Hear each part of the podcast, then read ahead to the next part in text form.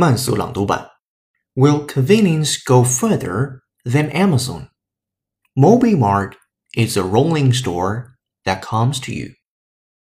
If Amazon Go ever really gets going with its ultra convenient convenience store plan, it may be too late if MobiMart comes a rolling reality.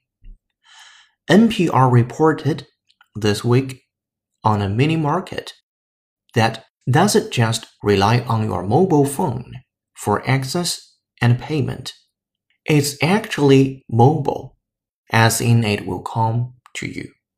The autonomous, staffless mobile store turns every parking space in the world into a potential new 24 hour store, its website says. And it's not science fiction.